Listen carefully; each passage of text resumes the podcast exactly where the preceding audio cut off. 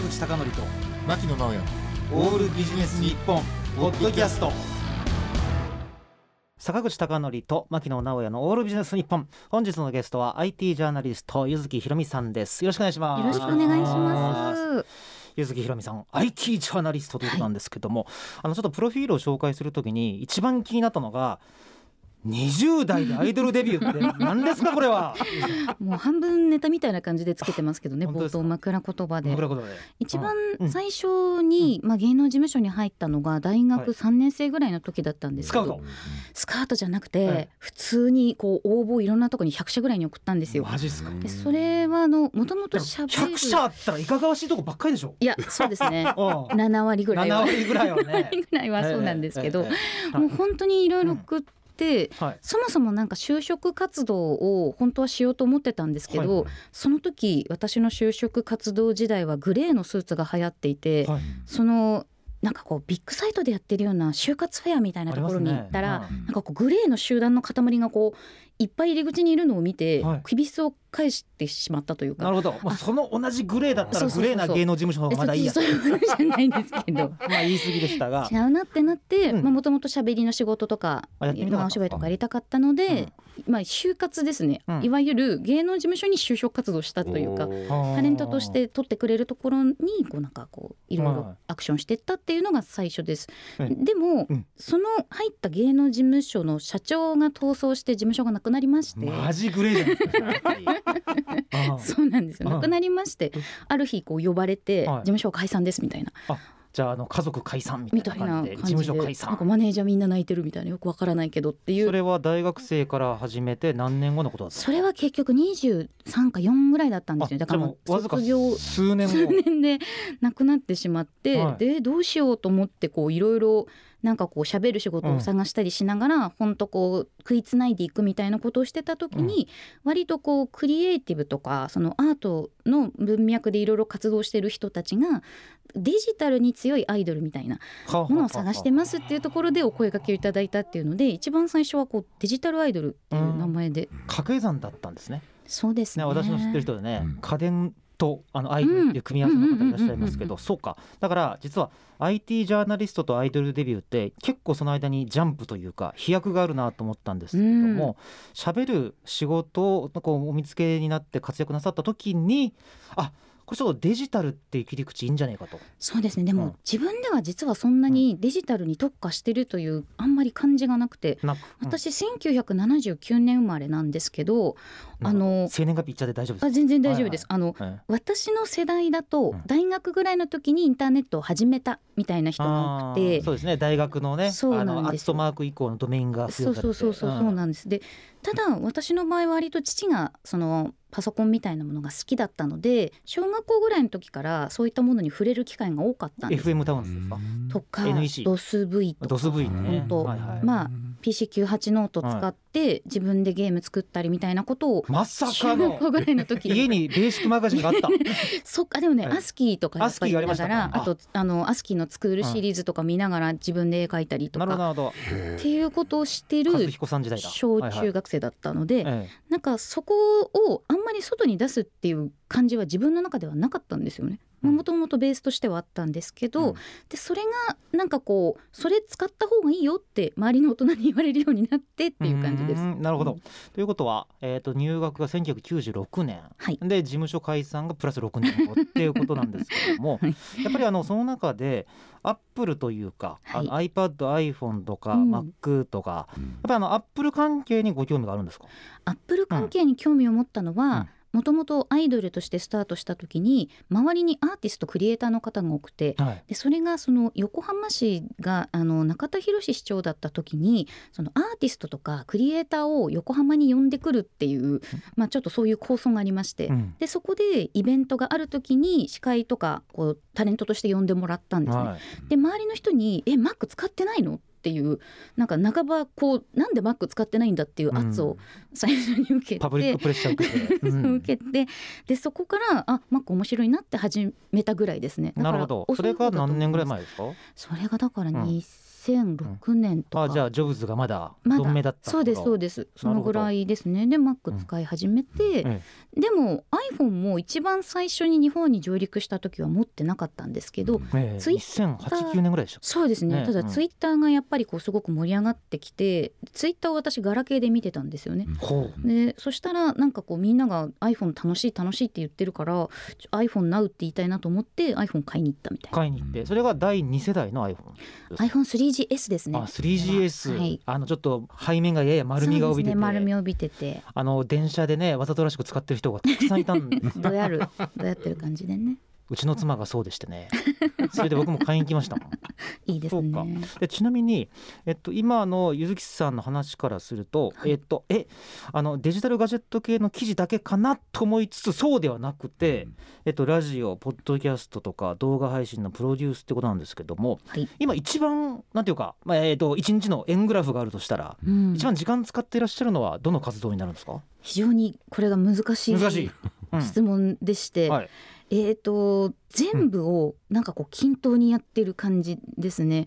あの、私が持っている自分の会社ではアートのイベントをやってるんですけどそれは iPhone ケースのイベントをやってたりとか。いいですね、はい、あとは、はそのアーティストさんのなんかサポートする個展のサポートをしたりっていうことをやっていてあとは YouTube と、まあ、ポッドキャストとテキストの記事を書くガジェタッチっていう、まあはい。プロジェクトがあっうん。てそれもやっていてそれとライター業ですね。自分がこういろいろな媒体に寄稿したり書いたりするライター業と、まあ、あとはプラスアルファで、まあ、ちょっとこうラジオの仕事で喋ったりっていうのがある感じです。さっきあの YouTube で番組ガジェタッチってことが出てきましたが、まあ、これいわゆるガジェットに触れるという意味のタッチと思うんですけども、これあのもうちょっと詳しく教えていただくと YouTube でガジェタッチで検索するとこれどういうことをなんか話されてるんですか？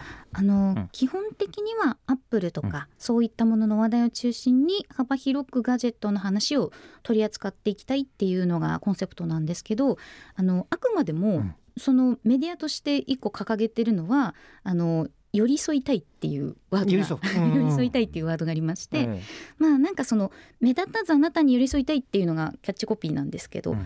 あの自分たちで発信していくっていうことよりもみんなの意見をこう聞いたりとか、ん。みんなの立場に立って発信できるようなメディアでいましょうねっていうことで、うんそういうちょっと怪しいキャッチフレーズをつけて。あの私あの IT とかはい。ガジェット系の人と話すと本当しんどい仕事なんですと。なぜかというと、新しい商品を常にこうタッチアップっていうあかーキャッチアップせなあかん確とかに、うん。辛くないですか、うん。うん。修行ですね。修行。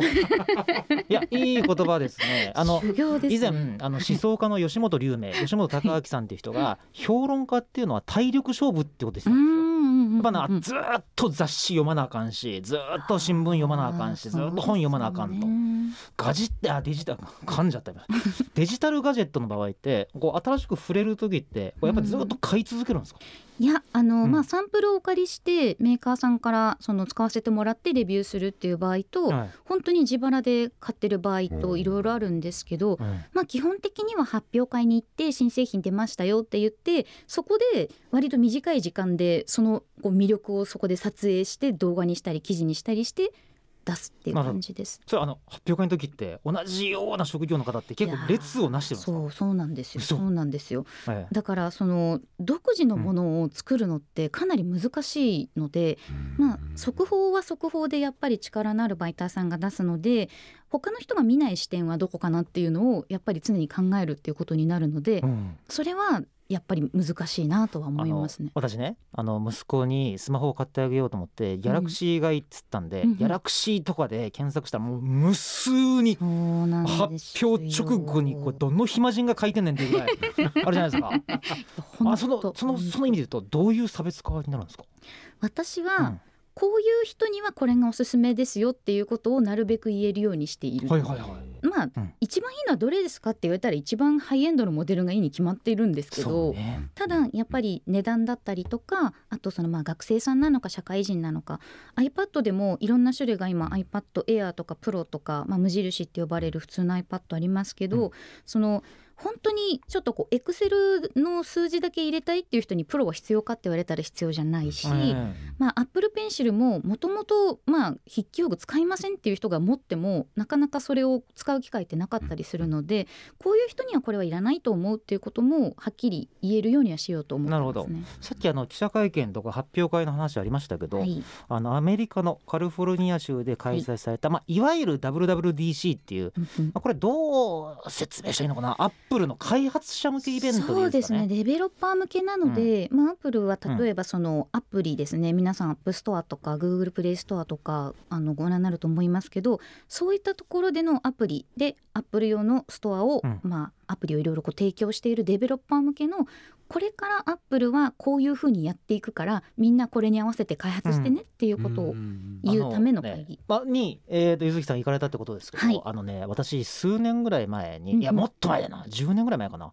Swift って僕やってたんですよ。あ趣味でね。はいはい。で昔の発表会ってまだまだなんていうか分かりやすかったけど、うん、今の発表会ってめちゃくちゃ高度でな何言ってるのか正直分からんぐらいに細分化してるやつがあって そうですね。で結局メディアが取り上げるのって新商品発表ぐらいじゃないですか、うんうんうんうん、あそこら辺ってどうやってキャッチアップするんですか？難しくないですか？そうですね、うん。新製品よりもやっぱり OS ですね、うん。オペレーティングシステムのアップデートに関わる内容を書く方が難しいですね。これの方が、まあ、修行的なところは多くて。例えば iPhone だと新しい OS 次の秋に出るのは iOS16 16ね。なんですけど、そうなると例えばこの機能がこんなに便利になりますとか、えー、とこういうシーンで使ってる人がこういうふうに使えるようになりますっていう、ちょっとこう暮らしに落とし込んだ記事にしていかないとそうか。正直誰も読まなくなっちゃうので。でも私ね思うんですけど多分多分ですよ、うん。iPhone 使ってる人100人捕まえるでしょ？iPad あの使ってる人100人捕まえるでしょ？iOS と iPadOS の2つあるって多分知ってる人ってほぼいないと思います、そうなんですよ。うん、でこれがちょっと私も常に両親の呵責で悩む呵責。はいはいはい。あの例えばですよ、えー、と記事にした時に、まあ、タイトルで正しくは iPhone の中にある iOS16 が秋にこう変わるなんですけど、これを縮めて、うん。この秋 iPhone はこう変わるって言わないとはあはあ通じないじゃないですか。よくね20文字以上超えたら見ない法則とかね。でも iPhone がどう変わるのかにはみんな興味はあるんだけど、うん。それが新製品なのか買わなくても、まあ、アップデートで変わるのかっていうところは説明してあげないとわからないのではいはい。なるべくタイトルは平易にうん。ちょっと開いた言葉にするようにっていうのは心がけてます。要するになんていうか厳密性をあまりも求めると誰も読まないし。そうなんです。ただうん。厳密に書かないとやっぱりそれは釣り記事みたいになっちゃうのでそこのこうバランスですね。なんかこう分かってる人に分かってないのかって言われないように書きながら、なんかその本当にあんまりその情報がない人に対しても届くようにキャッチーな言葉を入れなていくね。ていうことですね。だから今大衆、まあ、人口に解釈するっていうような文脈でいくと、うん、僕はゆずきさんの活動として面白いのがやっぱこの iPhone ケースはいの専門家としても知られていますということで、えケースを500以上所持って書いてるんですけど今はどれくらいあるんですか？多分もっとあると思います。もっとある。2000ぐらいあるのかな。2000かすげえ。もうあれです、うん。3GS ぐらいからあって、うん。うんあの現役で使ってるものがその数あるわけではなくて、ええ。もうちょっと歴代。貯蔵庫にいるうん。貯蔵庫はいでその専門家として「マツコの知らない世界」はい。えー中井さんのあ中井正弘さんの「身になる図書館」えー所さんの「日本の味方」に出演なさっていますと。でかつ、えー、とアートイベントとして36万人以上導入なさる iPhone ケース展を主催なさってる、はい。簡単に言うとこれってどういうイベントなんでしょうか？iPhone ケースをキャンバスにして、うん。いろいろなジャンルのアーティストが自分の作品を発表するというものなんですけれども、はいはい。クリアの iPhone ケースの上に例えば、まあ、画家だったらペイントをするとか、まあ、造形師の人だったらそれに対して、まあ、例えば魚の形にそれをこう変化してみるだったりとか、うん。それがニット作家さんだったらニットでカバーを作ってみるとか、まあ、いろんなこう方向性からの iPhone ケースをキャンバスにしたアート展です。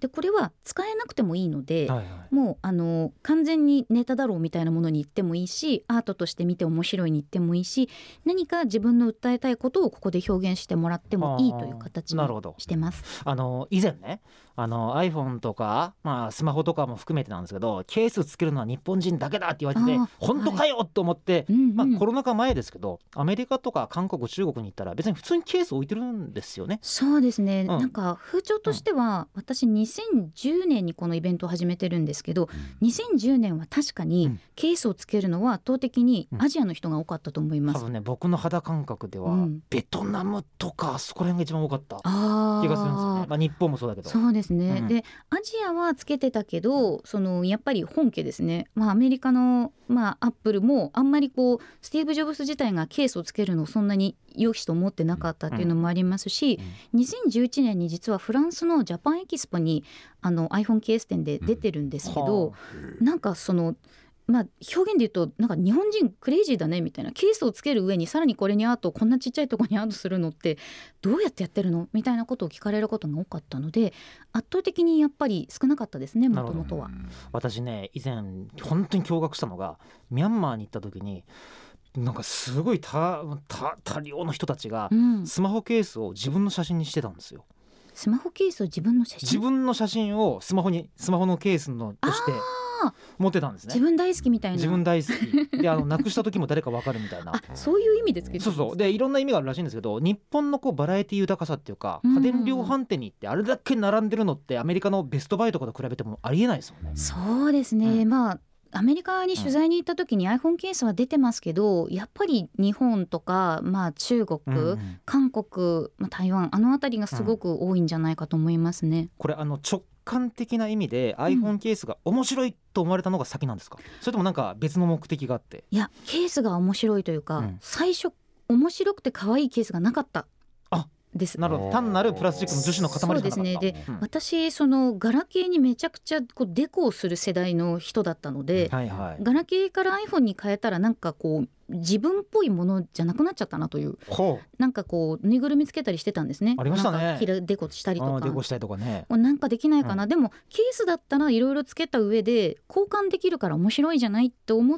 って自分でこうなんかデコしたりとか作り始めて、あこれイベントにしたら面白いねみたいなとこころでしたね。今はざっくりですけどどれくらいのケースが並ぶんですか？数としてあ作品ですか？作品として。作品としては、まあまあ、規模にもよるんですけどだいたい100作品以上は毎回並んでますでね。それズバリが買えるわけじゃなくてもケースも買って帰れるみたいな。そうですね、うん。あの横浜の赤レンガ倉庫でイベントをやっていたんですけどそはい。その時は iPhone ケースのメーカーさんに出店していただいて、まあ、ちょっとマーケットみたいなミュージアムショップを作ってアート作品も買えるんですね。うん。アート作品を買ったりその自分で好きな iPhone ケースを買ったりっていうことをしてたんですけど今ちょっとコロナ禍でメーカーさんの出店が厳しいので今は展示だけっていう形にしてます。ちょっと本当に俗っぽい質問なんですけど、はい。買えた時代は一番高い iPhone ケースっていくらぐらいですか？えーとですねそれはうん。あれですか、あの流通してるものでいやあのアート作品として。あアート作品で一番高い値段がついたのはうん。52万、高っ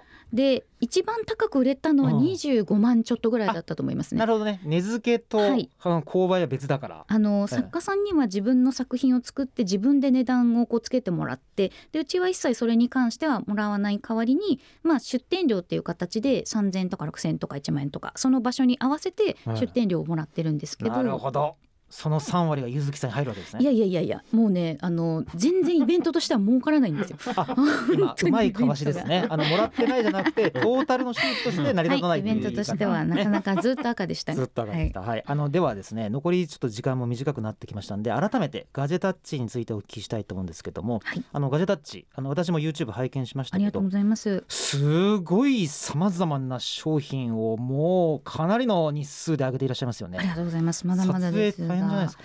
撮影は大変です。修行です、これも。うん。修行、うん。いや楽しいんですよ。すごく楽しいんですけど、えっ、と我々ちょっとこう特殊でして、うん YouTube チャンネルとポッドキャストとうん。テキストのメディアを持っていて、でポッドキャストの収録をそのままライブ配信で YouTube で流してるんですね。はい。毎週。うん。でそうするとそのリスナーさんとの掛け合いがそこでできる、うん。コメントを拾いながら本編を収録してそれがポッドキャストになるっていう形でやってまして、そのライブ配信がだいたい毎週水曜ぐらいにやってます。かつスパチャ。あスパチャってみんなわかんのかな？スーパーチャットまあ、いわゆる投げ銭ですわ。ね、はい常にね。募集しております。なるほど、はい。でそういうのでトータルでこう収益化していこうっていう流れなんですかね？そうですね。まだなかなか投資フェーズを抜けられておりませんが、うんええ。でもまあちょっとそのいろんなメーカーさんの、まあ、役に立つような情報だったりとか、かつ、まあ、メーカーさん側にも視聴者さん側にも立てるような寄り添い型メディアを目指して頑張っております。あの視聴者登録の分析したら何歳ぐらいの性別ってっていうとどれくらいなもんえっとですねうち実はうん。ガジェット系ではすごく特殊でして、はい。女性の比率がちょっとある。今あのちょっとリアルタイム見てないですけど、あのガジェット系のメディアって9割男性とかって言われることがあるんですけど、ねうちは割と3割ぐらい女性が結構いたりとか。あと,、えー、と大学生とか20代の方も見てくださってたりしますね。それはあのゆずきさんが話しているのに加えて生活者消費者目線からのやっぱり商品紹介が多いからですか？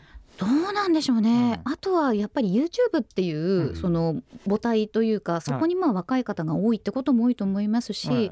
あとはなるまあ、なるべくうん。月に1回はすごく専門的なことを難しくというか、うん。まあ、詳しく深掘りするっていうガジェタッチプラスっていうのをやってるんですけど、基本的には我々あの雑談がメインっていう雑談とテクノロジーっていう形にしてるので、うんまああんまり興味がない人でも流し聞きできるようなちょっとこうラジオとしてそばにいられるようなものを目指してはいるのでなるほど。それを面白いと言ってくださる方がいてくださるのかなという感じですね。だからそこであの寄り添うっていうところにまたつながっていくわけですね、だからこのリスナーの方もぜひあのガジェタッチですね、ガジェタッチ。